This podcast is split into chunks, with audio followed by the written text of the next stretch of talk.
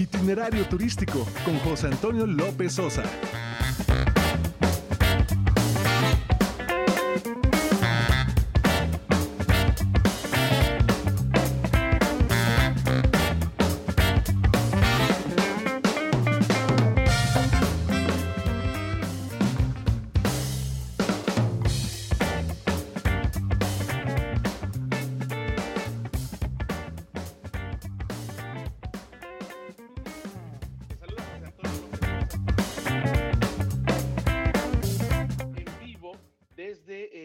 Desde muy cerca de Salamanca, en España. Acá son las 8 de la noche ya de este sábado 19 de octubre. Nuestros números telefónicos están abiertos allá en Radio Fórmula Universidad, 5166-3404. Nos pueden escribir de via, eh, itinerario, itinerario, le estaba dando yo el correo de viaje fórmula, itinerario turístico arroba grupoformula.com.mx.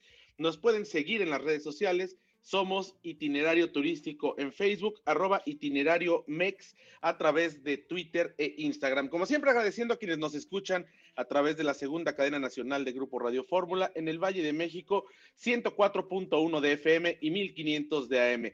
En las repetidoras en la República Mexicana y también a quienes nos escuchan a través de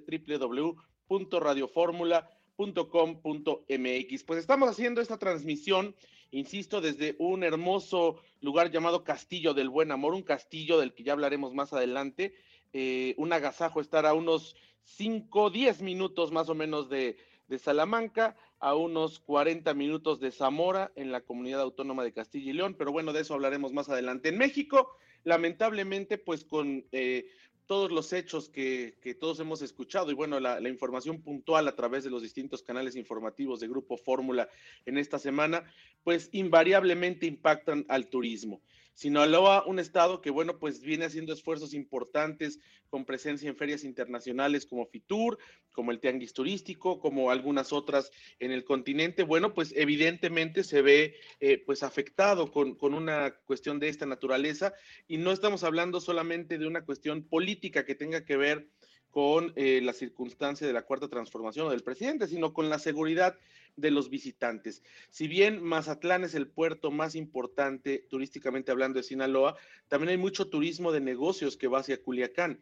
Es importante que las autoridades pues eh, a nivel turístico, que trabajan de la mano con los niveles de seguridad estatal, federal y municipal, bueno, pues garanticen y den a conocer las, eh, los protocolos que habrá para quienes eh, tienen que viajar, ya sea por turismo familiar, por turismo de negocios o por turismo de placer, porque al final del día, pues tiene que haber eh, una promoción turística, tiene que haber una, tiene que revertirse este, este clima de, de, inseguridad.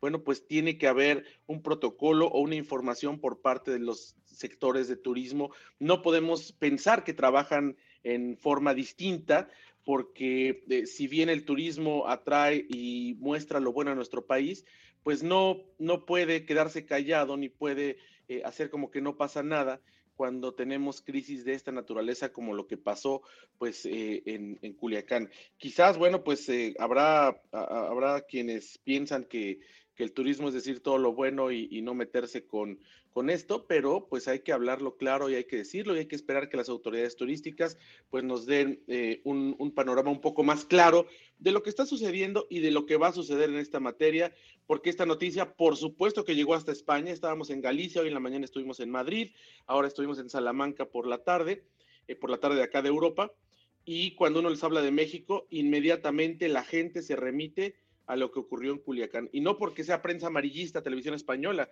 sino porque es terrible lo que está pasando en nuestro país. Pero bueno, esperemos que, haya información por parte de las áreas de turismo. Mientras vamos a un corte, es eh, una de la tarde con cuatro minutos tiempo del centro, acá son ya las ocho de la noche con cuatro minutos.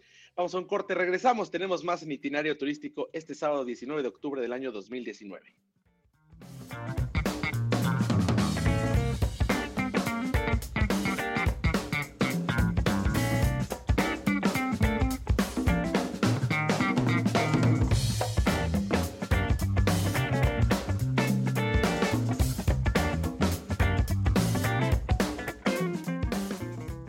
Estás abriendo la conversación con Itinerario Turístico.